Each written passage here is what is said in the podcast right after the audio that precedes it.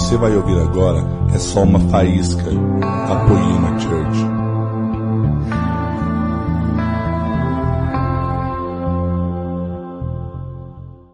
estão felizes? Começa hoje a série Inspirados, amém? Amém? E parece que a chuva tirou a inspiração de algumas pessoas. E eu gosto disso. Eu gosto porque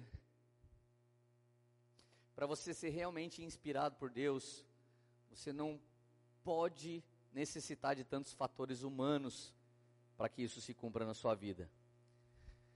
Eu percebo que existe uma estratégia do diabo e ela é bem previsível.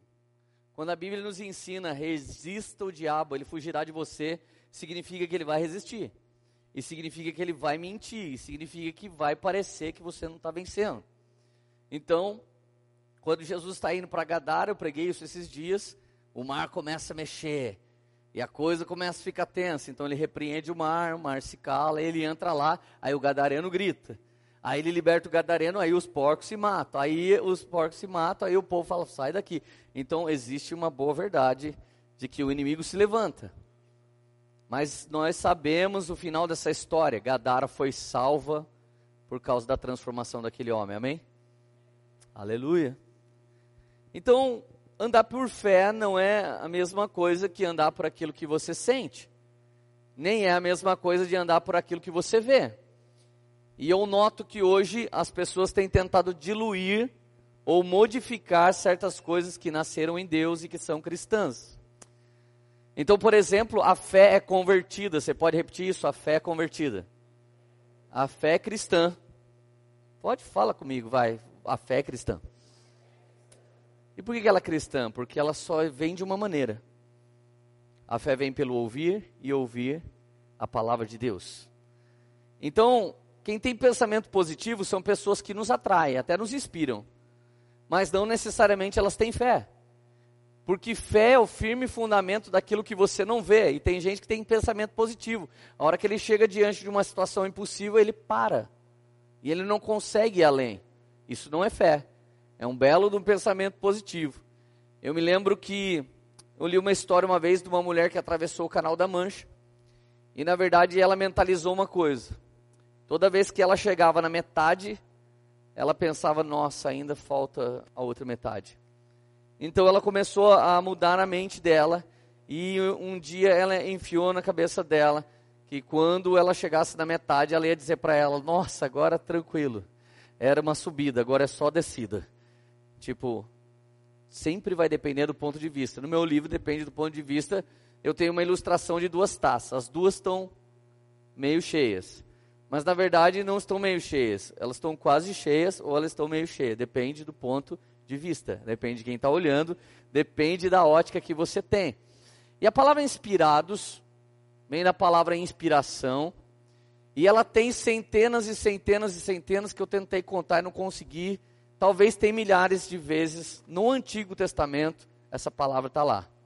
Inspiração significa Deus nos inspirando, significa Deus nos dando, significa Deus nos liberando, Deus nos empoderando, Deus nos dando a construir. Então, inspirar é quase que.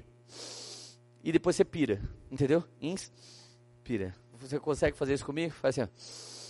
E você. Eu conheço vários homens na Bíblia que depois que eles simplesmente tiveram um toque do Espírito Santo, eles piraram literalmente. Neemias era um cara bem sucedido. Ah, o seu país é, estava detonado, estava arrebentado, ele foi parar lá na Pérsia. Em mais ou menos 435 anos, 435 anos antes de Cristo, ele estava trabalhando para um cara chamado Artaxerxes. E esse cara foi um grande rei. E imagina só, toda a sua nação foi aprisionada pela Pérsia. Mas ele chega ao alto escalão do cargo de confiança do rei, a ponto de todas as bebidas que o rei fosse beber, ele bebia antes para ver se não morria. Se ele não morresse, então o rei beberia. Então você imagina, o seu povo foi sitiado, o seu povo foi tomado. Você que está na universidade, você que está trabalhando, alguém che chegava aqui e transformava isso aqui numa desgraça e nos aprisionava, então de trabalhadores e estudantes nos tornaríamos escravos, e do meio de todos os crentes escravos, você se tornasse um cara sensacional que foi trabalhar na corte e para onde esse rei viajasse você iria. Isso significa que podia estar acontecendo uma crise pior do que é no Brasil nesse momento, mas para Neemias foi uma oportunidade de vencer. Isso significa que a prosperidade de Deus ela está dentro de uma pessoa que crê nisso e tem um chamado de Deus para fazer algo para Deus. Então, meus amigos, uma coisa que nós poderíamos fazer aqui na igreja para garantir que as pessoas não deixassem de vir era algum tipo de manipulação. Então, nós poderíamos ficar pregando aqui que Deus vai dar. Então, cada quarta ou domingo a gente vinha com uma pregação de uma coisa que Deus vai dar. Deus vai dar namoro, Deus vai dar casamento, Deus vai dar casa, Deus vai dar carro, Deus vai dar, Deus vai dar, Deus vai dar, Deus vai dar. Outro tipo de manipulação vem aqui que Deus vai fazer. Se você ficar vindo aqui por muito tempo, Deus começa a gostar mais de você, então Ele vai fazer, Ele vai fazer, Ele vai fazer, Ele vai fazer, Ele vai fazer. E na verdade, o propósito de Deus não é o que Ele vai te dar, não é o que Ele vai fazer, apesar dele dar e fazer, amém? Amém? Ele dá e faz. Mas o grande propósito de Deus é te envolver, te inspirar te empoderar e te enviar. Você vem para cá achando que ele vai solucionar algo e ele vira sua cabeça e você faz parte da solução de muitas outras coisas que você nunca imaginou. Essa é uma verdade sobre o evangelho. Mas se eu ficar falando que ele vai fazer isso com você e você simplesmente não der o seu passo, você vai achar que eu te manipulei. Então, olha só, quando a gente sai do, do, do lugar onde parece que você vai manipular, você vai parar num lugar em que as pessoas acreditam que você está manipulando. Porque quem racionaliza ou só raciocina não tem fé, e quem não tem fé não crê. Por que, que ainda não chegou o tempo de eu ser usado por Deus, então, já que Deus, você está falando que Ele vai me envolver? Eu, eu não sei. Por que não chegou o seu tempo? Eu não sei. Mas eu sei porque chegou o meu. E eu queria te dizer que quando o tempo de Deus não chega, nem para um homem de Deus ele chega. Então, quando o tempo de Deus chega, até para um homem que não é de Deus ele chega. Então, olha que estranho. José está preso no calabouço e ele interpreta o sonho de um trabalhador que foi preso injustamente. Ele diz: Você será restaurado essa semana ainda.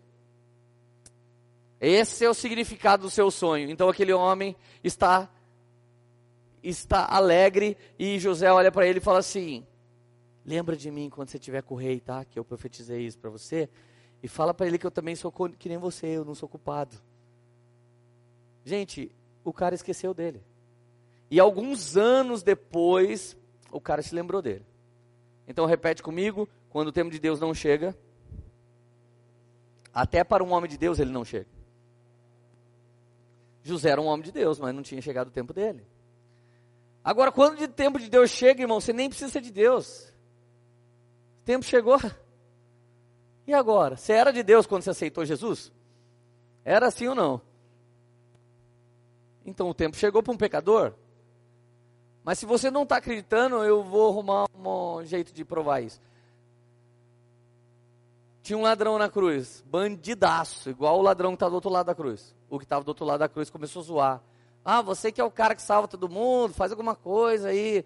Aí o outro também começou a zoar, a Bíblia diz. Os dois estavam. Mas à medida que o processo da morte foi ocorrendo, um dos ladrões foi convencido de que aquele homem que estava ali não era culpado. E ele disse: Lembra de mim quando você tiver quando você estiver com o Senhor. Ele disse: Fique tranquilo, já já a gente vai estar junto. Isso significa que o tempo de Deus chega para quem não é de Deus e para quem é de Deus. E o tempo de Deus às vezes não chega, não está na hora para quem é de Deus e para quem não é de Deus. Então eu estou querendo, na verdade, te inspirar a crer. E essa palavra inspiração, ela, ela tem uma conotação de que depois que Deus te toca, você não consegue mais ser o mesmo.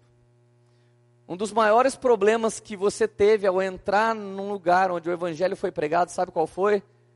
você sentiu um toque de Deus, mas ainda continuou pecador. Então você saiu com anos de pecado nas costas, mas com um leve toque da eternidade agora. e você já começou a perder sua identidade. Você já não sabe mais se você gosta daquela vida que você viveu nos últimos 30 anos ou se você quer essa vida incerta que você acabou de ser tocado. Um simples toque de Deus foi suficiente para abalar a sua van filosofia de todos os últimos anos. Isso é incrível, né? Por isso eu gostaria que você entendesse os processos que algumas pessoas podem estar passando no nosso meio. Porque alguns de nós peca e dá para enrustir. E outros de nós peca e fica explícito que nós estamos pecando. Então, se eu aprendi a enrustir, significa que Deus está trabalhando e ninguém está vendo. Se eu não aprendi, Deus está trabalhando e às vezes nem parece. Mas Ele está trabalhando. Mas uma verdade é que se eu fui tocado por Deus, os meus dias adâmicos estão contados. E a partir de então eu sou inspirado, mas daqui a pouco parece que o inimigo se levanta. E parece que ele se levanta. E eu volto para uma cultura corrupta.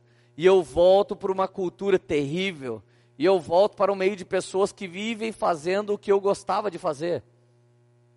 Então são seis dias da semana, ou cinco agora, que tem quarta e domingo.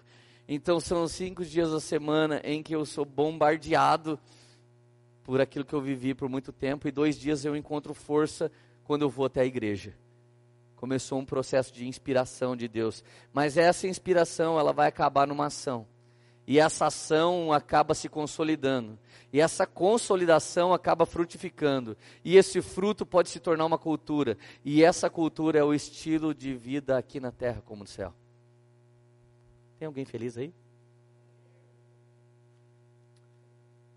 Então eu vi Neemias largar tudo, acreditando que ia mudar a história de Judá. Judá destruído, Jerusalém destruído.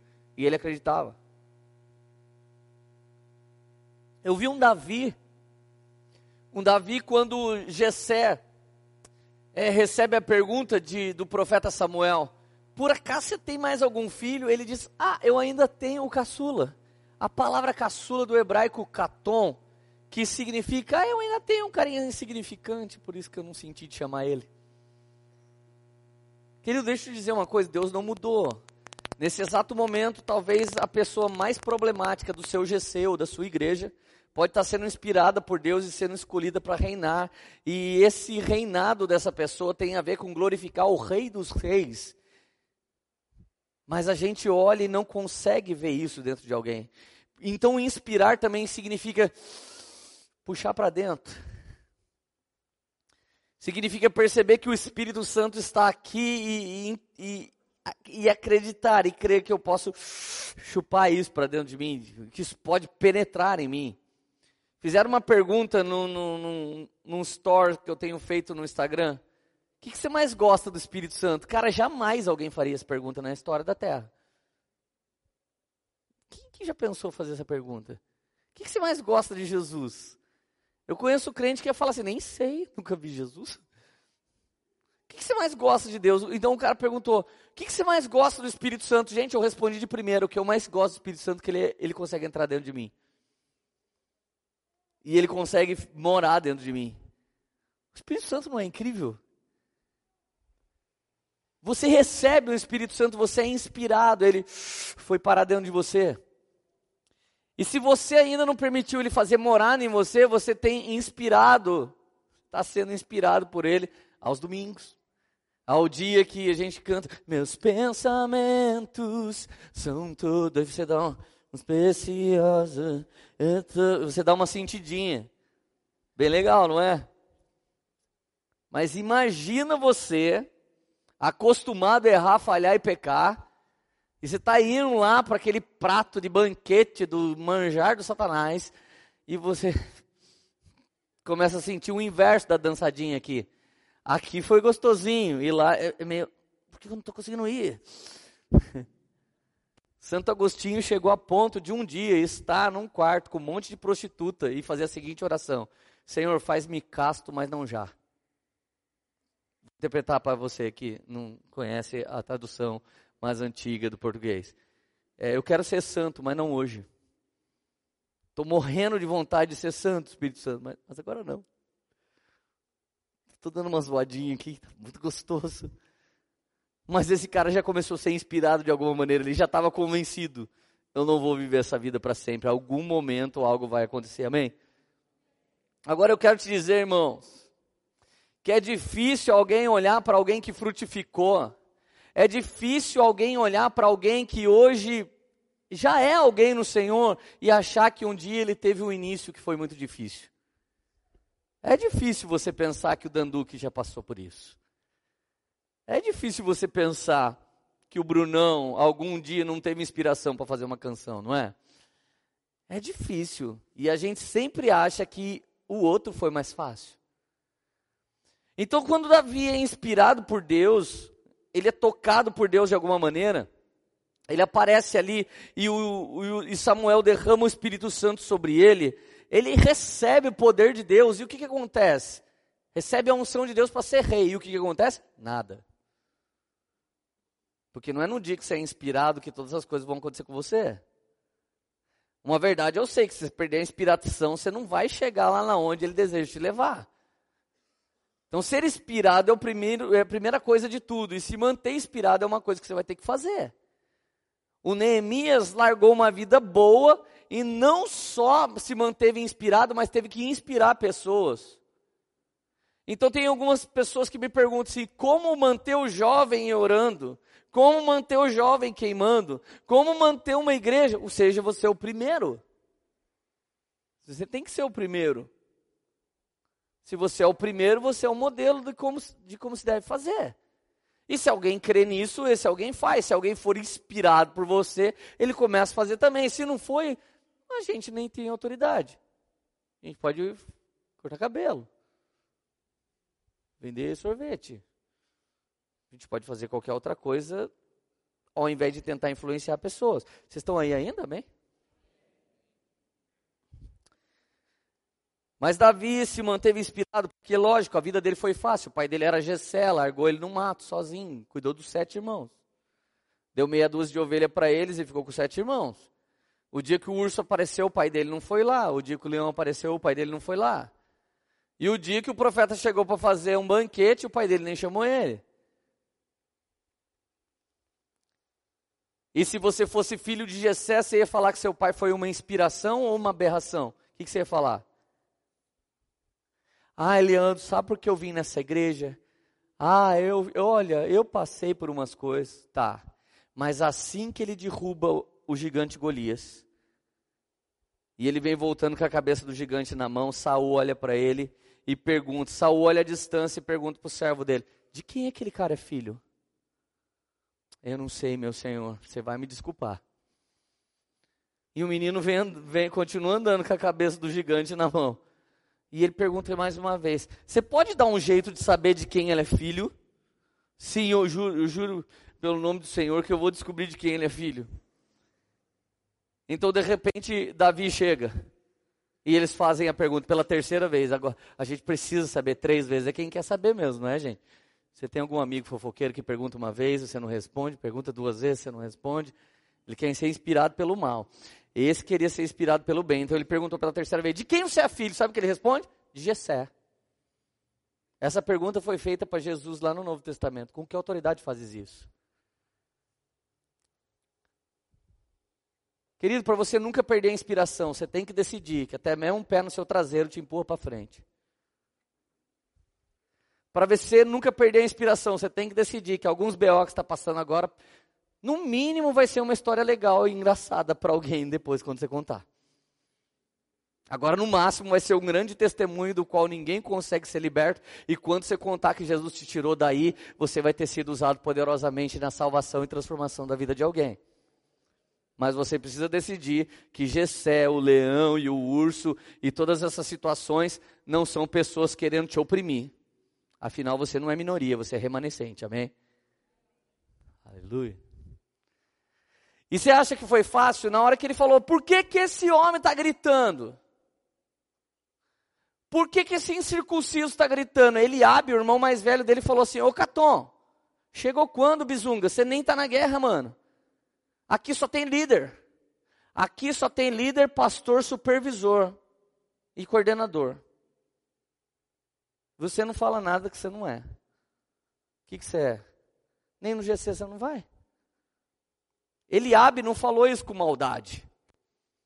Eliabe falou isso porque algumas pessoas vêm na igreja e ferem a gente. Eu vou falar baixo. Por quê? Não sei por quê. Mas algumas pessoas, elas, elas vêm na igreja, elas ficam bravas com a gente, faz fofoca. Elas ficam. Se o pastor vai a pé, ele é muito pobre para orar por ela. Se vai de bicicleta, pensa que é atleta, mas é gordo. É, se se chega voando, não é poder de Deus, é magia, feitiçaria, também não, então não tem jeito. As pessoas sempre vão dar um jeito de machucar a gente. Mas como você já foi treinado por Gessé, como você já foi treinado pelo leão, pelo urso, ficou jogado atrás das malhadas, você não vai chorar, amém? Porque você sabe que a sua inspiração está no Senhor, amém? Que, que esse circunciso está falando? Irmão, você não passa do chapeuzinho vermelho que ganhou a cesta do papai para vir trazer para a gente. Vai embora, irmão. E outra, cadê suas poucas ovelhas? A única porcaria que você tem, mais ou menos, seja, algum irmão seu já falou assim com você? Vamos lá, gente. Família tem um poder de nos rebentar, não tem? Uma graça de Deus para roubar nossa graça, né? Todo mundo pira em você, seu irmão. Tá nem aí para você. Sua irmã piorou. Não é verdade? Agora, graças a Deus que Jesus repreendeu essa história, né? Ele repreendeu isso, aquela, aquela parte lá que está em 1 Heresias, capítulo 1, verso 1. Ele diz que a gente nunca vai passar por nenhuma tribulação, não é verdade? Sim ou não? Claro que não, né, gente? No mundo vocês terão aflições, mas se mantenham inspirados, eu venci o mundo. Sabe, tipo, ele disse: o profeta vai ser abanado em sua casa, vão colocar um cachinho de uva na boca dele. Está escrito isso lá, né? Esse segundo heresia 7,14. Já leu? Está escrito lá. Às vezes a gente prega essas coisas, mas elas não tem na Bíblia. Jesus repreendeu a tempestade, porque a tempestade era do, do diabo, mas essa poda que o profeta toma em casa, ele não repreendeu ele disse: Um profeta não tem honra em sua casa. Por quê? Porque parte da inspiração é te manter em meio às dificuldades. A inspiração é uma coisa que te levanta numa época que você está desanimado. Então Eliabe não está falando mal, Eliabe está falando, olha cara, eu cheguei aqui faz tempo, eu sei o que as pessoas fazem, você está querendo levantar para fazer alguma coisa nessa igreja? Cuidado, cara. Se eu fosse você, eu voltava lá jogar The Sims, alguma coisa, não lembro os jogos que tem hoje. Mas era melhor você fazer uma coisa desse tipo. Aí Davi pergunta umas três vezes: até quando esse circunciso vai fazer isso? Então Davi ouve falar: quem matar esse gigante vai casar com a filha do rei. Olha você que está solteiro, você já derrubava o gigante, não derrubava só se fosse casar? Sim ou não?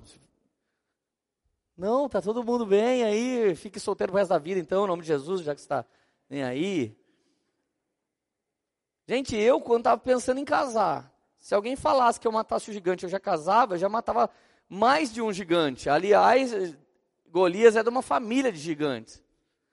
Daqui a pouco ele escuta, vai casar com a filha do rei, não só casar. Então vai ser da realeza. Segunda coisa, todos os brasileiros já topavam. Nunca mais vai pagar imposto. Nem você e nem sua família. Essa até minha mãe, meu pai. Vai, vai, Leandrão. Vai lá, rapaz. O Deus vai usar você agora. Aleluia. Às vezes nós precisamos de motivações como essa para ser inspirado. Isso não é uma inspiração. Você acha que isso mexeu com o coração de Davi? Não mexeu. Você pode pesquisar as escrituras. Davi falou, sabe o que? Esse incircunciso está se levantando contra o Senhor Deus Todo-Poderoso. Ele sabia que Deus ia resolver isso. O problema é que não tinha alguém inspirado para aquilo. Irmão, ser inspirado é poder ver uma coisa que ninguém está vendo, é ter uma ideia que ninguém teve, é acreditar numa coisa que ninguém acredita, e sabendo disso por meio do seu relacionamento pessoal com Jesus. Gente, eu amo estimular quem está desanimado e tentar desanimar quem está animado demais. Por quê? Para ver se aquilo que aquela pessoa quer é verdade. Já teve gente que chegou para mim, cara, eu estou pensando em fazer isso. Eu disse três palavras, ele dispensou. Se você realmente está inspirado, não tem quem possa tirar isso do seu coração. Não tem quem possa tirar isso. Então Davi vai lá e mata o, o gigante e ele pega a cabeça do gigante. Gente, só que presta atenção. Do dia que ele matou o gigante até o dia que ele virou rei, demorou 13 anos. Repete comigo 13 anos. Ele foi inspirado um tempo antes. Ele derrubou o gigante um tempo depois e ainda esperou 13 anos para consolidar tudo. Então, uma verdade é que nós queremos, como Davi, reinar aos 30 anos. O reinado dele começa com 30 anos. Jesus começa a pregar aos 30 anos. Então nós morremos de vontade de ser Jesus dos 30 aos 33, mas não do 0 aos 30. Agora, eu não estou falando que todo mundo tem que passar por esse tanto de anos. Eu estou falando que existe um trabalhar de Deus enquanto você está off. E esse trabalhar de Deus é que você conheça Deus. Quer que eu te faça uma pergunta só para você responder para você se você tem vivido nesse lugar secreto? Eu cheguei numa igreja um tempo atrás. Quando eu olhei, eu fui parar sentado do lado do pregador que eu mais odiava na terra. Não, tô, sabe aquele cara que, que prega heresias? Eu fui sentado do lado dele. Cheguei numa igreja, Leandro, tem um lugar com o seu nome. Quando eu leio o meu nome, tá do lado do cara. E não tinha como eu falar, não quero sentar aqui. Esse foi o dia da minha vida que mais falaram: olha para o irmão que está do seu lado. Esse foi o dia da minha vida que mais pediram no mesmo culto: intercede pelo irmão que está do seu lado. Foi três vezes intercede e fala com o irmão quase tipo 50. Tudo que eu tinha vontade de pegar ele na mesa e falar, eu falei para Jesus, orando por ele. Eu estava com um cara que anda comigo na minha esquerda, eu não orei nenhuma vez por da esquerda. Eu falei, Deus, se você me pôs de castigo aqui, você só pode ter tido uma grande ideia graciosa. E a sua ideia de desenvolver algum relacionamento que eu jamais quero ter com esse micróbio. E, então eu fiquei orando pelo cara. No outro dia, irmãos, a conferência estava mais tranquila, então não tinha nome nas cadeiras. Ela não estava marcada. Mas quando eu cheguei, eu vi o cara sentado. E antes de de Deus me colocar de castigo, eu já me inspirei já. E eu falei, Deus, eu vou voluntariamente. Que eu te conheço. Eu sei que o Senhor ama quebrar as pessoas como eu. Então eu se quebro sozinho, Jesus, porque eu estou inspirado pelo Espírito, então eu sentei do lado do cara. E antes de alguém falar, de verdade, irmão, antes de alguém falar, ora por irmão que está do seu lado, eu cheguei do lado dele, tudo bem, como é que passou de ontem para hoje? Ele falou, cara, foi muito legal. Eu falei, cara, posso orar por você? Ele, ah, tudo bem. As pessoas ainda estavam chegando, trocando ideia, falando com todo mundo, e eu já estava lá, Deus, no nome de Jesus, abençoa poderosamente a vida dele. E eu profetizei todas as coisas, e orei. Daí no meio do culto pediram, olha para o irmão que está Eu não olhei para a esquerda, olhei de novo para a direita. Eu quero esse cara, Deus.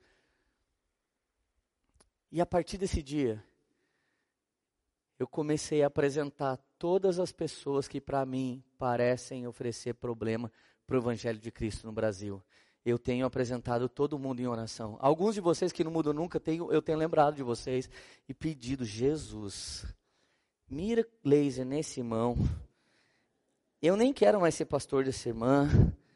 Ela me escolheu, ela escolheu o poema, eu não escolhi ela, Deus, você mandou ela aqui, eu não queria, mas eu amo ela porque você me amou primeiro.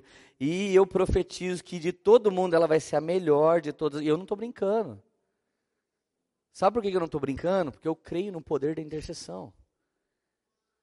E se o poder da intercessão não te inspirar a orar, você vai ficar até que dia batendo boca com as pessoas que não mudam?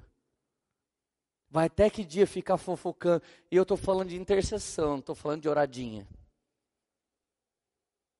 Aí hoje eu estava tendo um tempo com o Mark Schubert. Ele, cara, eu sinto que nós temos que orar pelas pessoas. Falei, é, chegou atrasado. Já estou sentindo isso faz um tempo. Cara, é tão gostoso quando você vai receber um discipulado e você já recebeu. É tão gostoso quando seu líder, seu pai espiritual, chega pensando que vai te inspirar e você já. Hoje eu já saí na frente. Você sentiu quando isso mesmo, Mark? Essa semana eu senti. Já faz uns meses.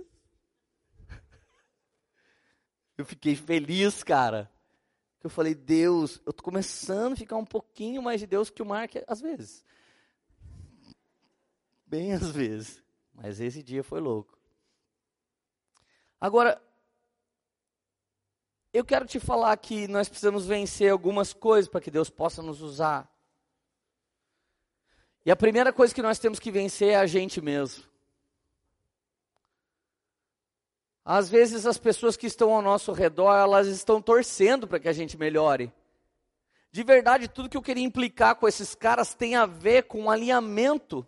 Só que eu ainda não ganhei o direito de falar na vida deles. Então, às vezes, eu fico louco com as heresias e eu quero lá brigar. Provavelmente tem alguém aqui na igreja que, que deseja que você vá mais longe. E às vezes ele te atrapalha até com esse desejo. Ele vem te conta. Ai, estou orando tanto. Aí você já fica, vai cuidar da sua vida. Deixa eu, já sei que eu estou passando.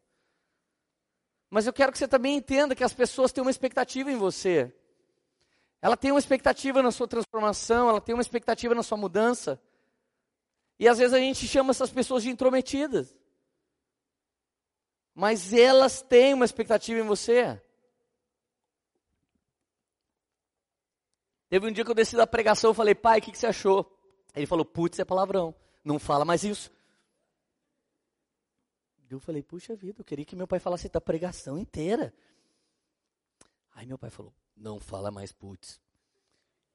Cara, isso é palavrão. Eu fiquei com vontade de falar, não é. Não é. Depois a gente faz uma votação. É ou não é palavrão? Tô, tô brincando. Eu... Mas meu pai. E, e, eu entendi. Ele é meu pai. E ele não quer me passar uma rasteira. Ele, ele me ama e ele.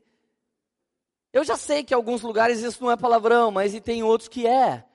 Gente, um dia eu falei para uma carioca, 15 anos atrás. Ai, sua filhinha é muito dada. Gente, dada. Só aqui em Taubaté que dada é bênção.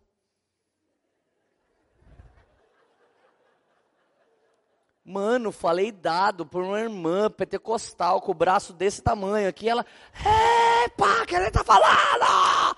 Os pastores já entraram no meio, tipo, sabe quando acaba o, o round no UFC e tá batendo no outro, a irmã ia me arrebentar. A filhinha dela, de uns 13 anos de idade, estava honrando a gente para baixo para cima. E eu fui falar que a menina era dada. A gente fala, olha, essa menina é muito longânima em benignidade. Não vai dar erro nenhuma igreja.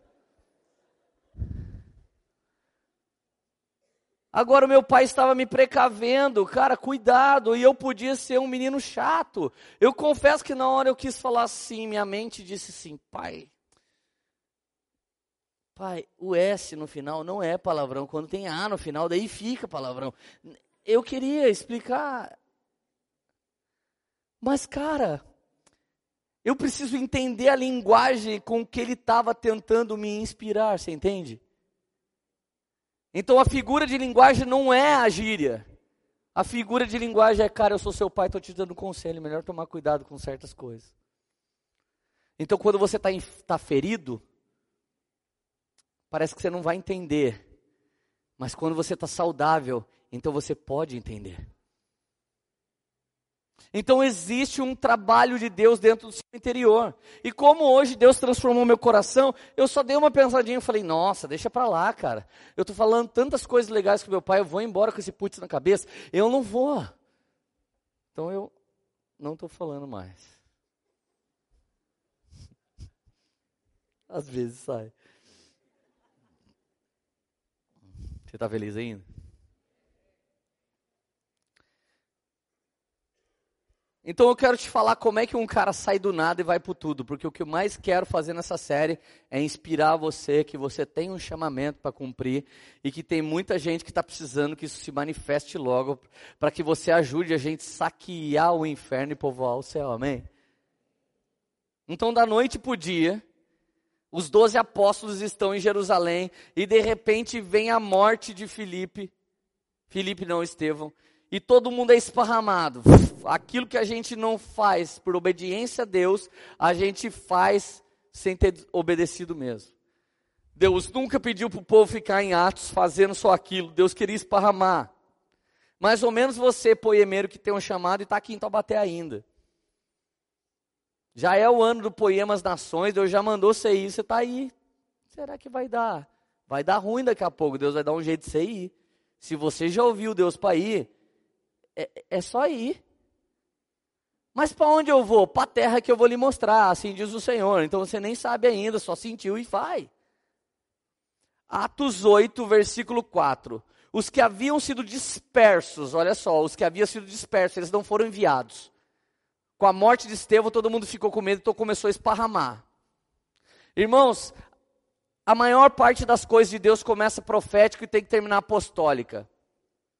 Profético é um fluir, você não entende. Apostólico é intencional, você passa a entender. Eles foram dispersos, Deus agiu de alguma maneira.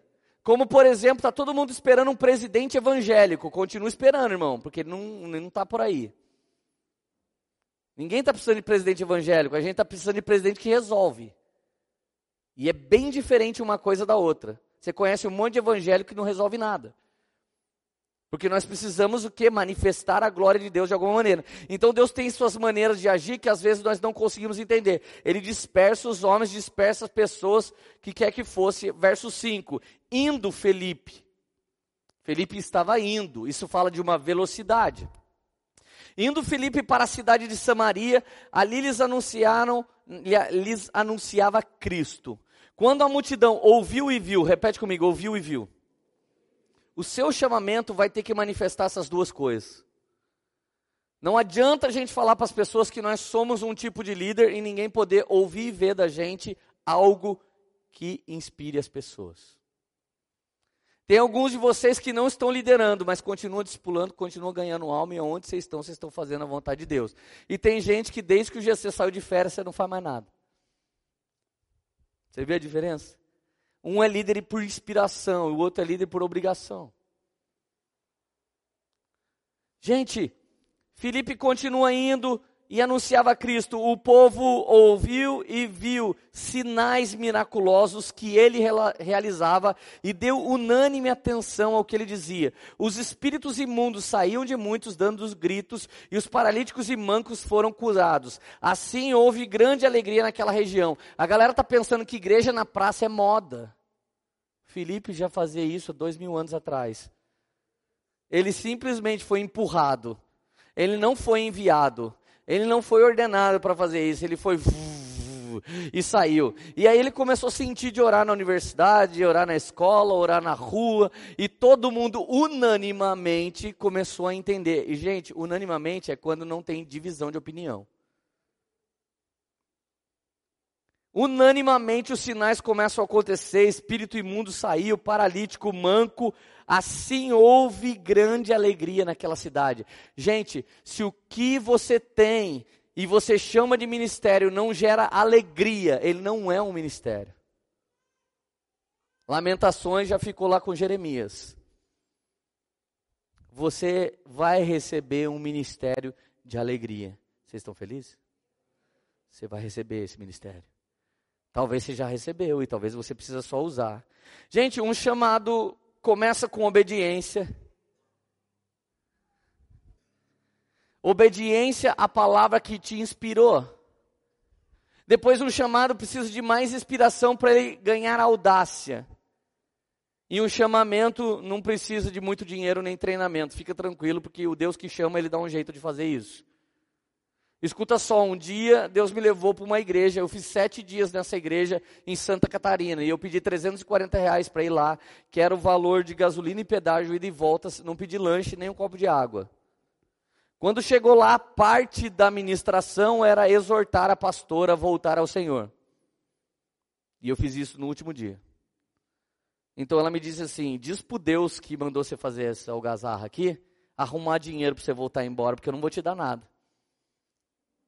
Falei, olha, a senhora tomou uma, a senhora vai tomar outra daqui a pouco de Jesus, hein? Foi ele que deu. E não precisa me dar, não, porque se eu sou de Deus, ele vai me dar o dinheiro. Eu saí pela rua, sem saber o que fazer, e comecei a andar pela rua daquela cidade, e as pessoas que me encontraram naqueles sete dias começaram a me parar. Cara, eu estava na minha casa agora orando e Deus mandou vir te dar 50 reais no primeiro. E sabe o que foi acontecendo? Na hora que eu dei a última nota de 20 que eu ganhei na rua, a Érica contou, tinha 340 reais. Esses são tipos de coisa que nos mantém inspirado. Se você fez a vontade de Jesus, Ele chama, capacita, supra, envia e respalda de alguma maneira. Amém? Gente, mas olha a cultura do território em que esse cara foi enviado. Ele sai de dentro de uma comunidade como a Poema, ele sai de dentro de uma comunidade chamada Atos dos Apóstolos e é enviado por meio de um negócio que estava muito zoado. Atos 8, verso 9. Um homem chamado Simão vinha praticando feitiçaria durante algum tempo naquela cidade. Impressionado todo o povo de Samaria, e ele que se dizia muito importante, todo o povo, do mais simples ao mais rico, dava-lhe atenção e exclamava: Este homem é o poder divino, conhecido como grande poder. Eles o seguiam, pois ele os havia iludido com mágica durante muito tempo. A cultura do lugar aonde Filipe foi parar era essa. Gente, esses dias atrás teve uma virada cultural aí, a galera chamou o capeta, chamou o demônio, a Daniela Mercury fez o bicho pegar, a galera saiu dando paulada, e a galera pregou que Jesus é, era travesti, não sei o que mais. E você pensa que eu me escandalizo com isso? Eu me escandalizo com os crentes que têm medo disso. Isso realmente me escandaliza. E me escandaliza os que fazem reposte disso. Porque eu estou aqui para pregar o evangelho, não para mostrar o que o diabo anda fazendo. E o que me escandaliza ainda muito mais é que os pastores começaram a chamar a Câmara dos Vereadores e levantar o, o STF, esse cara benção de Deus, Gilmar Mendes, para fazer alguma coisa e bloquear o show. Irmão, se acontecer coisa assim, eu chamo todo mundo, padre, pastor, todo mundo. Vamos orar. E quem não quiser orar, que se dane. Se eu orar sozinho, eu sei que Jesus vai fazer alguma coisa. Porque a Bíblia diz que a oração de um justo é poderosa e eficaz. Então eu não tenho medo de uma cultura territorial, não tenho medo de uma cultura de algum lugar, do que tem acontecido por aí, porque a cultura do céu tem que se manifestar por meio de nós, e somente homens inspirados e cheios do Espírito Santo é que vão conseguir fazer isso. Então, naquele exato momento, ele chega numa cidade onde Simão, um mágico, mandava na cidade.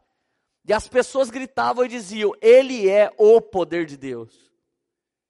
Versículo 12: No entanto, quando Filipe pregou as boas novas do reino de Deus, e o nome de Jesus Cristo creram nele e foram batizados, tanto os homens quanto mulheres. E quer que eu diga mais? Nesse dia ele não operou, não operou poder, sinal, prodígio. Ele batizou com água, nem batizou com fogo, muito menos com o Espírito Santo. O próprio Simão também creu e foi batizado e seguia Felipe por toda parte, observando e maravilhando, e maravilhando com os grandes sinais e milagres que eram realizados. Então, a partir daí, ele realizou. Esse homem foi ganho na pregação do Evangelho. Querido, não duvida do poder que Deus pode exercer por meio da sua vida. Um cara chamado Matos Nascimento era um cara que vivia na zoeira, na curtição e na balada. Um dia ele pega só um folhetinho que diz do que vale ganhar o mundo inteiro e perder a sua alma. Ele vivia uma vida artística incrível, mas era mais vazia que ele já viveu. Então ele se converte a Cristo por causa disso, vai morar no fundo de uma igreja por anos e se torna um dos primeiros artistas cristãos no evangelho, chamado Matos Nascimento. Essa é a história da conversão do cara. Um folheto mudou a vida do cara. A, a Bíblia diz que os apóstolos em Jerusalém ouviram o que aconteceu em Samaria e aceitou a palavra de Deus e enviaram para lá Pedro e João. Olha isso, presta atenção. Alguns de nós ainda não foi levantado por Deus. Então a gente sai e começa a fazer algo para Deus. E quando a gente começa a fazer, a igreja que a gente pertence ouve e decide enviar alguém da liderança para te ajudar, alguém fala agora não vem aqui, porque quando eu comecei ninguém me viu. Irmão, sai fora, porque isso não é um mover de Deus, é um movimento qualquer. A verdade é que começou um menino que era um pavio fumegante em Samaria. Quando a igreja ouviu, enviaram dois apóstolos. Que informação você acha que chegou? A mesma que aconteceu com João, de Brasília, e o Gustavo Paiva. Nesse exato momento está se cumprindo as mesmas escrituras diante da gente. O João começa a pregar na rua, não era um pastor, não era ordenado, e ele fica pregando na rua, e dois mil e três mil jovens aparecem lá. Então Deus o enviou, Gustavo Paiva, que é um apóstolo na vida dele, hoje é um cara que tem falado na vida dele. E o João está se tornando o quê? Missionário enviado do Gustavo e um pastor que vai cuidar da igreja. Então tem dois tipos de pessoas na igreja: o que quer ser nomeado para ser enviado, e o que é enviado e quando vai ser reconhecido, ele chuta para fora. São os dois tipos de pessoas que vão dar errado, que estão sendo inspirados, mas vão dar errado. Você não tem que esperar nada para ser comissionado a fazer alguma coisa para Jesus. Você não tem que esperar a próxima escola de líder. Você não tem que esperar o discipulado. Você não tem que esperar o GC. Você tem que ir e fazer o que Jesus está queimando no seu coração, porque Ele morreu por você. Ele é Senhor da sua vida e é Ele que anda te inspirando. Então não espere a gente fazer isso. Você já pode fazer. Mas quando você fizer e frutificar, não pense que a sua vitória tem sabor de mel, porque ela tem sabor de bacon.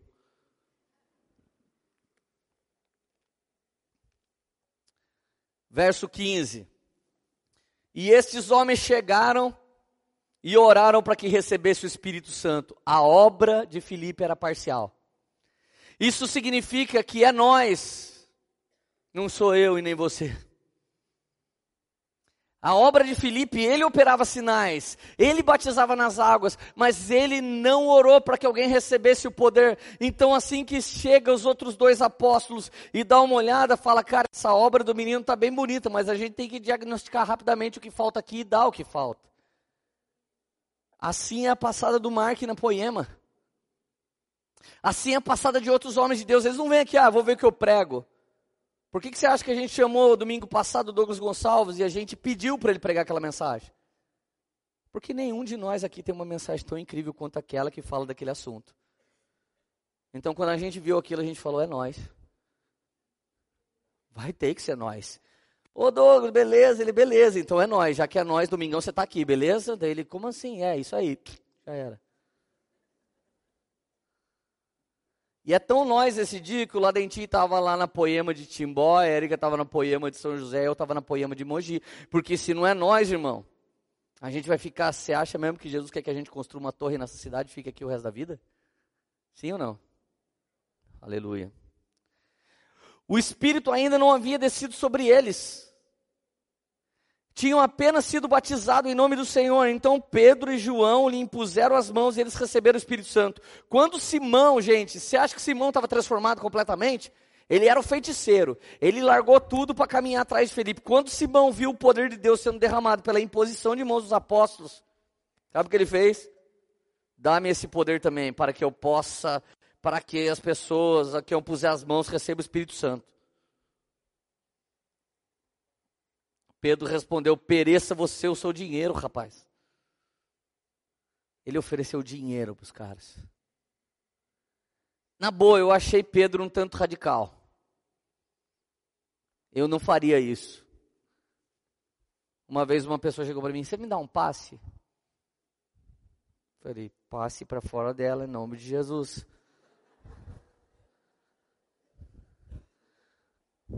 Quando eu faço casamento, eu falo assim, em nome do Pai, do Filho, do Espírito Santo, estamos aqui reunidos para o enlace matrimonial. Várias velhinhas fazem assim. Um dia eu terminei um casamento, veio uma, Padre Leandro, você é uma belezinha, a sua bênção, eu, Deus abençoe, beijou minha mão, ó. Dela, Padre Leandro, você pode rezar para mim? Sim, em nome do Filho de Maria, seja abençoada. Jesus é filho de quem? De quem? Gente, os evangélicos pira, mano. Abençoei todo mundo. Passe, não passe. Faz macumba, não só boa. E aí vai indo. Irmão, faço qualquer negócio. Para Jesus eu faço qualquer coisa. E eu aprendi com Paulo, me fazer de tudo para todos na tentativa de alcançar alguns. Eu acho que minha vida é uma inspiração para mim mesmo. Com muita humildade. Mas tem umas coisas que eu falo, que eu, que eu faço, mano, que eu falo, mano, isso foi muito legal. Quando eu for velho e eu contar isso com 70 anos de idade, a galera vai pensar, nossa, esse cara era mesmo louco, né? Depois eu penso, cara, eu, eu devia ter feito isso. Mas é que eu fico muito inspirado em Jesus. Eu fico muito motivado. Eu não gosto muito de ver Luca Martini, João, esses moleques. Eles são muito loucos, dá vontade de eu largar vocês e voltar na rua. Eu estou falando sério. Porque tem gente que fica aqui na igreja pensando, que coelho da cartola que ele vai tirar agora. A gente sai na rua, no metrô, ganha uma pancada de alma. É, eu estou falando, é, é uma luta às vezes para mim ser pastor dentro de uma igreja. Agora olha só que interessante. Eu estou dizendo que Filipe era inserido numa cultura totalmente zoada, esculhambada em relação à cultura que os apóstolos viviam. Eu estou falando que se você tem um chamado evangelístico, se você tem um chamado profético, gente, você tem um chamado para sair curando pessoas, de verdade, vai no hospital. Quer lugar melhor para você fazer isso? Sai para rua, irmão. Você está municiado, empoderado no nome do Senhor. Atos 8, 26. Agora começa um enigma profético que vai se cumprir na vida de todo mundo que está aqui. Um anjo disse a Filipe agora: Vá para o sul Verso 27, ele levantou e partiu. O primeiro que fala com ele é o anjo, ele levanta e anda. O anjo na Bíblia significa anjo literalmente, mas também significa um líder. Ao anjo da igreja de Éfeso significa o líder da igreja de Éfeso. Significa que o primeiro envio que você vai ter normalmente é alguém que vai falar para você ir. Hoje eu estava conversando com a Gia, ela falou: o que, que você acha quando alguém quer experimentar os seus dons assim? Tipo, tem uma palavra de conhecimento aí? É isso. Alguém tem algo de Deus para dizer? Quando alguém perguntar, irmão, só diz se tiver, não inventa. Mas se alguém perguntar, é a hora. Deixa eu te fazer uma pergunta. Quantos de vocês estão prontos para fazer uma abertura de culto? Não precisa erguer a mão se a gente chamar. Quantos de vocês, se a gente chamasse agora, você tinha uma palavra de ofertório para subir aqui junto de um testemunho? E quantos de vocês têm uma mensagem pronta aí no coração para a gente falar, cara, eu estou sentindo de Deus que é você que vai pregar? Você já parou para pensar nisso? Deixa eu te falar uma coisa, faz quase 18 anos que eu prego. Todos os dias que eu fui numa igreja, eu sempre acho, pode ser que eu tenha que pregar. Aí tranquilo, as três vezes que aconteceu, Estava de boa. Estava tudo pronto. Querido, nós temos que estar pronto. Se você realmente foi inspirado por Deus, você já está pronto. Ó oh, Deus, eu estou pronto. Eu lembro do Kleber um dia falou aqui no púlpito. Um dia eu fui e pus na cabeça que eu ia pregar numa conferência. Fiquei cinco anos mal porque eu fui e ninguém me chamou. Mas é que ele não foi convidado para pregar, né? Ele pôs na cabeça dele. Nesse nível de pira, isso aí é só pirado. Eu estou falando de inspirado, amém? E tem também os pirados. Eu estou pregando a palavra completa ali. Gente, ele partiu. E ele foi caminhando, e ele foi andando, e a Bíblia diz que um homem, um etíope, ele estava dentro da sua carruagem, ele estava lendo o livro de Isaías, e o verso 29 diz: E o Espírito disse a Filipe: Aproxime-se da carruagem. Verso 30, então ele correu. Note que quando o anjo falou, ele andou, mas quando o Espírito falou, ele correu. Eu estou falando que cada vez que você obedece uma ordem, você ganha uma nova velocidade. Ouviu e andou. Ouviu o anjo e andou, ouviu o líder e caminhou, recebeu um discipulado e fez, escutou a palavra do domingo e foi o anjo fala de um toque um pouco menos profético do que o próprio toque do Espírito. Porque até mesmo um anjo, irmão, ele aparece como anjo, fica mais fácil de você entender do que o Espírito falando dentro de você. Você tem que ter um relacionamento íntimo com Jesus para saber. Quantos de vocês já tiveram algumas intuições proféticas? O que, que é isso? Sentiu vontade de fazer uma coisa para não sei quem, daí você não fez. Daí depois, quando você chegou perto daquela pessoa, aquela pessoa fala, ah, hoje estava precisando tanto disso. Você, meu Deus. Quantos fala amém? Gente, coisa ridícula do tipo, nossa, senti vontade de comprar um brigadeiro e levar para fulano. Daí eu penso, nossa, deve ser a minha lombriga que pensou isso. Aí você chega lá, aquela pessoa tá meio tristinha. Você fala, e aí, tudo bem? Tô bem. Acho que só queria um brigadeiro para ser feliz. Mano, você perdeu o maior galardão da história no menor presente possível. Você já parou para pensar que Deus vai começar a confiar coisas ainda mais altas quando você começar a realizar as pequenas? Então repete comigo, revelação ela aumenta. O dom dom ele aumenta e potencializa à medida que eu uso.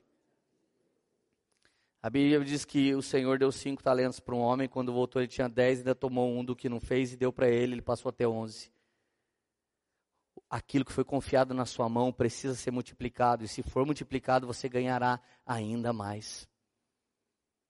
Dom é para usar, irmão. Eu tenho um amigo que levou tão a sério o Salir. Um, Salir um dia recebeu o dom de línguas. Então, ele chegava no ponto de ônibus e ele pensava, se eu não usar, acho que eu vou perder. Bastava ele pensar que ele ia perder, ele começava a orar em línguas. Ele falava, por exemplo, Leandro, se eu não orar em línguas na sua frente agora, pode ser que Deus faça eu perder. Então, cara, eu não quero nem saber ela ficar fazendo isso para mim. Aí a gente entendeu que o problema dele era psiquiátrico, mas na verdade o dom ele não ia perder nunca. Gente, eu estou falando sério. Você lembra, mãe do Salir, tendo esses problemas? Salão? Tá, tá acontecendo isso ali. Eu senti ele aqui. Mike Tyson sabe o que é isso, não sabe, Mike Tyson? Mike Tyson ficou louco. Quanto tempo, Mike Tyson? Você ficou louco? Não que você tenha sido normal agora, né? Mas, tipo.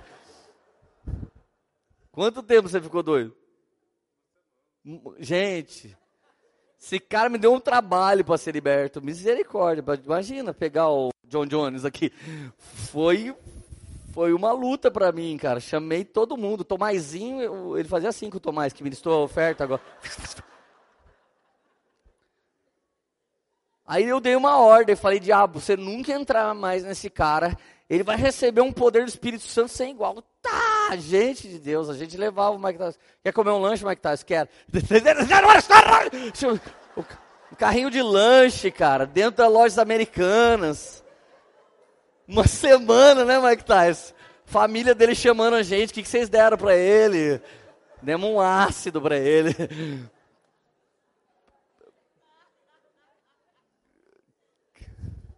Ainda bem que o Mike Tyson voltou normal, graças a Deus, né, Mike Tyson? Aleluia. Cara, esse é o cara que eu mais amo na igreja, cara. Eu amo vocês, mas ele eu amo um pouquinho mais. Você não tem noção. A história que eu tenho com esse cara, misericórdia. Eu tinha medo quando manifestava o demônio. Eu falava, Deus, esse negão vai quebrar a gente na paulada aqui agora. Eu ia de encontro, né? Eu ficava com medo, mas ia de encontro. Para o diabo perceber, pensar que eu não estava com medo. Gente, olha o versículo 39.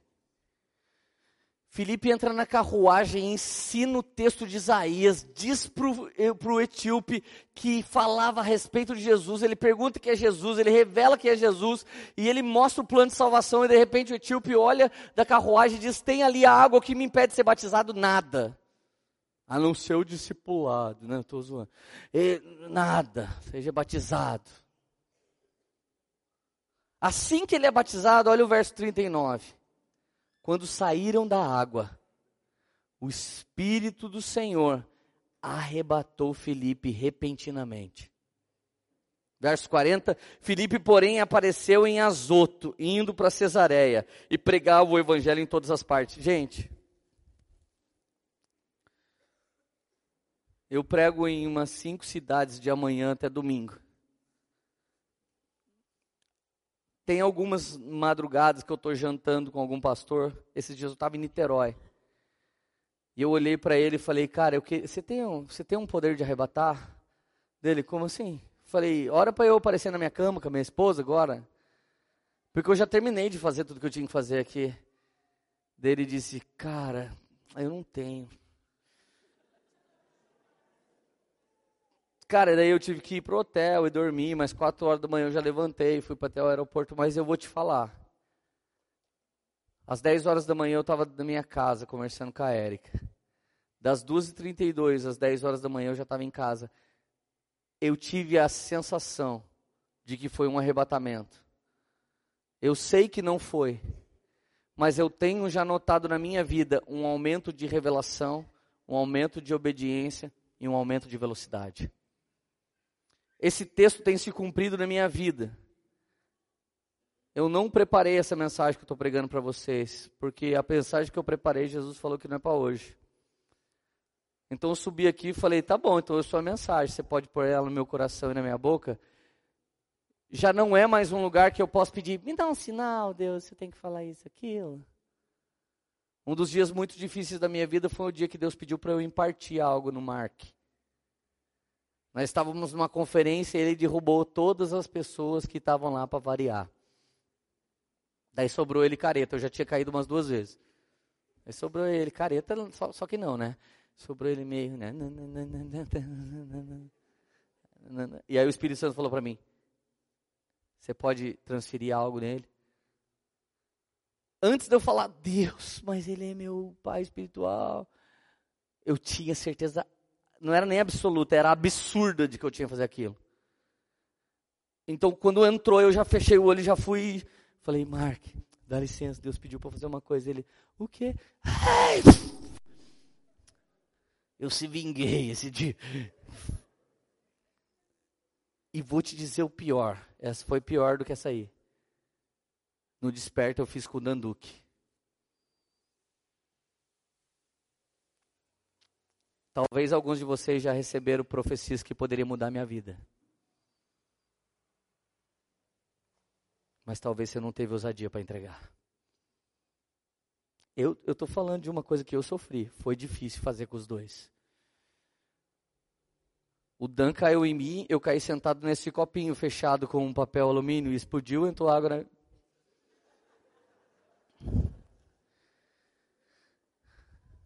molhou minha carteira, minha Bíblia, molhou ele, molhou tudo, zoamos barraco na igreja do Luciano Subirá. O carpete era novo, coisa linda, primeira, coisa de primeira. A gente zoou tudo. E eu não podia explicar aquilo, é uma coisa do Espírito. Mas apenas impus as mãos sobre ele e disse: Deus, que ele receba a recompensa de tudo que ele já derramou no meu país, de tudo que ele já derramou em todas essas gerações. E comecei a orar e de repente ele não suportou. Eu estou falando para vocês que coisas do Espírito não são coisas do homem. Um comissionamento do Espírito, Deus te levantar, nós estamos precisando em toda a história, nos 10 anos da Poema, de trabalhadores. A seara é grande, mas poucos são ceifeiros. A gente precisa. A gente precisa, mas a gente precisa que você se mantenha inspirado, apaixonado, obediente à voz do Espírito. E de verdade, comece como Felipe. Algum momento a gente vai ter que olhar como que a gente escolhe alguém para empoderar no Fire Refine, impor as mãos e liberar a um dos cinco ministérios no presbitério. É reconhecendo.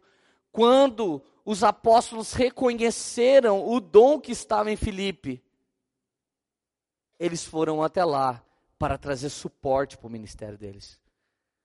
Meus amigos, alguns de vocês estão me ouvindo, vocês estão disponíveis, mas não estão dispostos.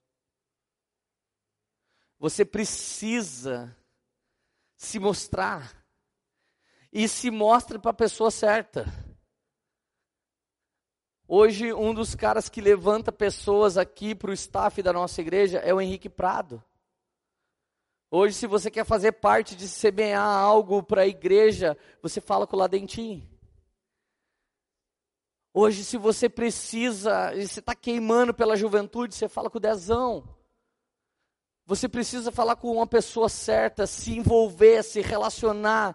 Quando eles ouviram falar de Felipe, eles já conheciam Felipe, eles andavam junto com Felipe, eles andavam em comunidade, eles andavam em GC, eles andavam no partir do pão nas mesas e também no templo. Nós precisamos todo mundo andar junto no Senhor, ouvindo a vontade do Senhor, fazendo a vontade do Senhor e entendendo que o dom é diferente de um para outro. Você que é líder, não pensa que o seu processo, porque demorou, de todo mundo vai demorar. Tem gente que tem um processo instantâneo e extremamente rápido. Mas, queridos, a grande chave para mim disso aqui foi o confronto de Filipe na cultura que ele estava inserido. Ele nem era um dos apóstolos. E foi lá e derrubou uma cultura de feitiçaria. Ele nem foi enviado, ele dispersou. Mesmo assim, ele saiu ministrando. Eu estou dizendo que tanto Neemias que eu citei, quanto Davi que eu citei, quanto Filipe que eu citei, esses homens foram inspirados por Deus de alguma maneira e essa maneira é única. Só acontece com você. Do jeito de Deus é só com você. Hoje nós temos o Open Door. É um ministério que entra nos hospitais. Vocês não têm noção, nós já ministramos presos famosos. Nós já ministramos gente que ia dar muito ibope se a gente fizesse um post. O Xande é o líder do Open Door. Eu cheguei para o Xande e falei: o nosso trabalho nos hospitais não vai ter uma foto postada. Porque a Bíblia diz em Mateus 6,3 que o que você faz para o pobre, você não sai anunciando por aí. Hoje o único anúncio que a gente tem é para dar o café da manhã uma vez por mês na praça só para ver se a gente leva mais gente. Já perguntaram se era prefeitura, já perguntaram se era centro espírita. O que eles nunca acreditam que somos nós. Querido, deixa eu te falar uma coisa: nós temos inúmeros ministérios aqui. Um dos ministérios que, que você pode ajudar a transformar é no infantil, por exemplo, DDI. Um departamento que está gerando as crianças no Senhor. Vocês não sabem quantas crianças chegam aqui com deficiência de caráter já. Porque presenciou. Presenciou divórcio, presenciou violência no lar, presenciou inúmeras coisas. Às vezes nós estamos sonhando em fazer a obra lá na África, lá na China e aqui dentro da nossa comunidade. A gente tem alguém para ajudar. Esses dias nós terminamos o Metamorfo. Eu chamei a Cibele, que é personal, chamei nutricionista, porque uma garota tinha me procurado. Ela disse: Eu tenho obesidade, mas eu sou tão resolvida comigo que eu não tenho nem vontade de emagrecer. Mas porque você me ministrou essa palavra, eu vou obedecer, eu vou estender minha vida. Ora por mim, ela não pediu ajuda. E porque ela não pediu ajuda, eu pedi ajuda para as pessoas que estavam inspiradas. Pessoas que sempre falam para mim, cara, eu quero servir alguma coisa, por favor. Quanto Simão Mago está aprisionado numa coisa achando que aquilo é Deus. E nós às vezes subimos no púlpito e falamos mal da religião das pessoas. Falamos mal da fé limitada, parcial, pequena ou nenhuma que elas têm. Sabe, Jesus está plantando em nós um espírito de amor e prontidão a servir. O de Neemias, o de Davi, o de Filipe, Todos eles foram reconhecidos depois que aconteceram. A Poema tinha outro endereço. E no outro endereço nós tínhamos 1.200 membros. Na mudança de endereço de lá para cá, nós pulamos para 1.700, 500 pessoas que não nos assumiam. E não era por maldade. A religiosidade de algumas pessoas é que aquela poema não parecia igreja. E aqui, quando se tornou um galpão maior e nós já investimos numa infraestrutura muito melhor, algumas pessoas simplesmente decidiram no coração: nossa, é uma igreja de verdade, não é um bando de tatuado maluquinho. Tem excelência que nasce em nós, tem crescimento que nasce em nós, tem inspiração que vem em nós, e isso começa a afetar a vida das pessoas. A maior parte dos ganhadores de almas dessa igreja, sabe quem foi? O testemunho pessoal de coisas bizarras que Deus já transformou aqui. Pai, mãe, vovó, tio, tia apareceram aqui, porque se você se vocês mudarem esse fulaninho aqui que é meu sobrinho, ah, não tem que vocês não façam. O nome disso é inspiração. Chegou a hora da gente inspirar pessoas, queridos. Inspirar no estilo de vida que a gente vive com Jesus. Todas essas noites, nas últimas noites, eu tenho dobrado o meu joelho e a maior inspiração que eu tenho pedido a Deus é para eu amar os meus inimigos. Eu não tenho muito, então eu estou orando para eu amar os que me irritam. Esse eu tenho vários. E eu estou pedindo, e eu tô, eu estou dizendo para Deus cada coisa que eu vejo. E sabe em quem eu me inspirei? O João Paulo no céu na terra. Ganhando 3 mil almas para Jesus em Brasília. Orou anos pela mãe dele que se desviou quando a irmã dele, que era juíza, se matou aos 29 anos. Esse menino cresceu nos últimos dois anos e seis meses com o ministério intercedendo por uma mãe que estava perdida, doida para a rua. E eles contam as pessoas que aceitam Jesus. Então teve um dia que 187 pessoas aceitaram Jesus. E ele ficava procurando para ver. Mas ele intercedia. A mãe dele tinha sido missionária. Mas a mãe dele abandonou Jesus desde o dia do suicídio da irmã. Mas esse menino ficou dois anos intercedendo. E a intercessão dele era: salva minha mamãe. O Brunão chorava quando ele dava esse testemunho com o violão atrás, a lágrima caía dentro do violão. O Brunão não conseguiu ministrar a adoração. Eu fiquei chorando. Naquele dia era um dia que eu queria estar em casa com a minha família. Eu não queria estar naquela conferência, eu estava muito cansado. O João ainda veio, Leandro, Deus manda te dizer, você é um pai nessa nação, não desanima não. Deus está renovando suas forças. Aquele menininho parecia que cresceu uns 200 metros para cima e ele me aconchegou e eu fui inspirado por Deus em duas coisas: em não desanimar e a interceder cegamente por pessoas que não tem mais jeito. Então ele disse que um dia que ele subiu naquela plataforma para pregar e ele estava meio sem esperança uma criança aceitou Jesus de 10 anos. E ela veio e falou: Tio, baixa aqui. Pode orar para mim? Eu sou muito assombrado por uma coisa. E ele disse: Por quê? Eu fui abusado pelo meu pai. Então eu sou assombrado por isso. Então quando ele orou pelaquela criança, aquela criança foi realmente batizada com amor. E ele disse: Você consegue perdoar seu pai? Porque então Jesus vai trabalhar no seu coração. Aquela criança perdoou o pai. E quando ela desce a escadaria, o pai dela está lá embaixo. E ela chama o pai dela para baixar, o pai dela baixa. E ela diz: Eu te perdoo, papai. E o pai dela se rende a Jesus. E a pessoa que veio logo em seguida era a mãe do João. E Jesus salvou a mãe do João. E a mãe do João está cheia do Espírito Santo com ele. Sabe, querido, você precisa voltar a entender que Deus é todo poderoso e Ele faz o que lhe apraz, Ele faz tudo o que Ele quer, Ele faz tudo o que Ele deseja. Então eu quero te dizer: nós temos alguns mecanismos, sim, para que as coisas não se tornem bagunça, mas isso não é para te aprisionar e te acorrentar, isso não é para se tornar uma religiosidade religiosidade entre nós. Isso na verdade é só para não permitir que haja bagunça, mas a inspiração de Deus não vai faltar. E chegou um momento de Deus te levantar, não só para ser um ouvinte e não só para ser um praticante, mas aquilo que ele operou em você, que ele opere por meio de você. Então eu quero convidar você essa noite a voltar a acreditar no poder da intercessão. Eu não estou falando de uma oradinha que você não tem conseguido dar por mais de cinco minutos.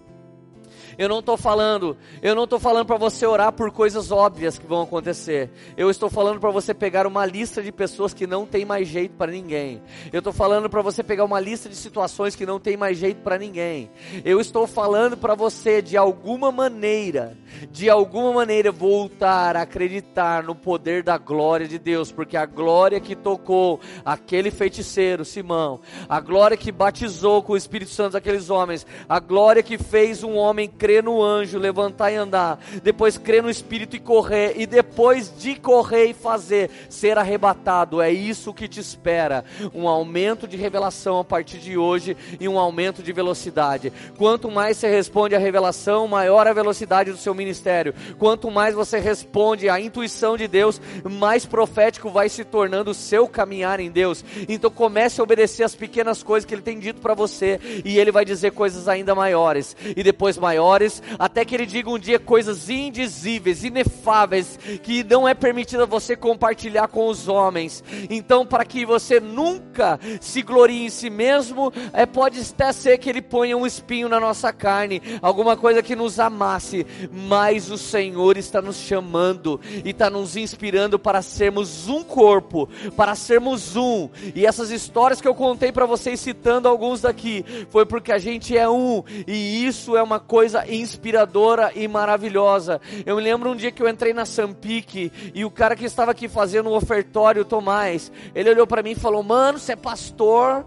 Eu falei: Sou, velho, por quê? Ele falou: Mano, eu fui no Bola de Neve, cara. Você é pastor do Bola de Neve? Eu falei: Não, eu tava pregando lá. Então o cara me chamou, eu entrei lá, mano. E eu curti demais. Onde é a sua igreja? Eu falei, minha igreja é Poema. O Tomás veio, e desde o dia que o Tomás veio até hoje ele está aqui. Assim como o Mike Tyson, assim como outros irmãos que eu citei. Isso é um verdadeiro toque inspirador do Espírito Santo. Eu não estou falando daqueles que a onda vem, leva e traz. Eu estou falando de alguém que foi inspirado e respondeu e hoje se tornou inspiração para outras pessoas. É disso que eu estou falando e é isso que o Espírito Santo quer fazer em você. Fecha os teus olhos em nome de Jesus.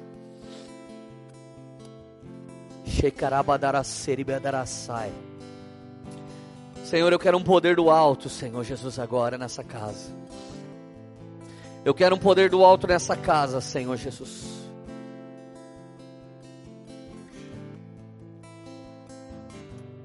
Eu quero um poder do alto que fale ao coração das pessoas. Um poder do Espírito que fale ao coração das pessoas poder do Espírito que inspire as pessoas a dar um passo maior, a dar um passo de servir, a dar um passo em discipular, a dar um passo em cuidar de pessoas, a dar um passo em ministrar pessoas. Senhor, coloca os teus anjos aqui nessa casa, dando revelações, Espírito Santo. Coloque o teu próprio espírito aqui nessa casa, dando revelações ainda mais altas e aumentando a velocidade ministerial dos irmãos. Traga também, Senhor Jesus, arrebatamento. Arrebatamento, Senhor, nesse caso simboliza aquilo que não era possível. Senhor, para alguns aqui não é possível a quantidade de dinheiro para patrocinar a obra, então traz uma quantidade de dinheiro. Para alguns aqui não é possível a quantidade de quilômetros que tem que ser percorrido, então transporte essas pessoas, arrebate, Senhor. Algumas pessoas aqui, Senhor, vão ter experiências desse tipo com o Teu Espírito Santo. Senhor, Felipe era um homem que tinha quatro filhas profetiza. Ele era um diácono que tinha quatro filhas que profetizavam, que dispersou e não quis nem saber, saiu pregando, mas era aliado e amigo dos apóstolos, submisso a eles, e ele começou grandes obras porque ele foi enviado à frente. E Deus ele nem se apegou pegava a frutificação, porque daqui a pouco ele já estava em outro lugar e outro nível. Então levante nessa casa essa noite, uns para pastores, outros para mestres, outros para apóstolos, outros para profetas e outros para pastores. Alguns com um título na frente, outros comissionado mesmo sem título. Empodera hoje, Senhor. Empodera homens e mulheres comuns mesmo que comuns, mas cheio do Espírito Santo. Derrama a palavra de conhecimento, derrama dom de ciência, derrama dom de maravilhas nessa casa, derrama dom de cura.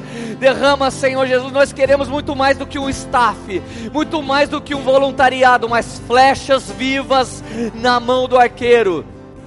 Pai, torna Poema um arco, torna o presbitério um arco, Senhor, um arco do qual o Senhor é o arqueiro, e Deus faz-nos entender que, como arco, nós não escolhemos as flechas, mas quem escolhe é o Senhor. Vamos catapultar pessoas que são da Poema, vamos pessoas, catapultar pessoas que não são da Poema, que vão ser, pessoas que nunca vão ser. Nós estamos fazendo uma obra para Jesus, e se é para Jesus que estamos fazendo, é para Ele que vamos fazer, não é a título de recompensa, não é a título de um retorno de honra, não é por um reconhecimento, mas é simplesmente porque nós somos um instrumento vivo de Deus. Começa a ouvir a voz do Espírito, começa a ouvir a voz do anjo, começa a ouvir a direção que o seu líder já te deu, começa a ouvir as palavras proféticas que têm caído e tem a ousadia de, tem a ousadia de obedecer o Espírito Santo. E eu intercedo agora que haja milagres impossíveis essa noite. Que haja milagres impossíveis essa noite que haja curas impossíveis nessa casa, que haja libertação impossível, libertação de pornografia, libertação de prostituição, libertação de distúrbio na sexualidade, libertação agora de adultério, libertação de mentira, libertação de ganância, libertação de espírito de religiosidade, libertação agora de inveja, libertação de angústia, libertação de depressão, libertação de qualquer possessão maligna agora, em nome do Senhor Jesus. Jesus, Xerebi Carabadarassar, Erioma Darachei, Ararabacere Bicalabachoi, Xebicanaramanarache, Xebarabadaras. Toma o teu lugar na terra como no céu. Vem, vem, vem, Jesus, vem aqui. Aqui na terra como no céu.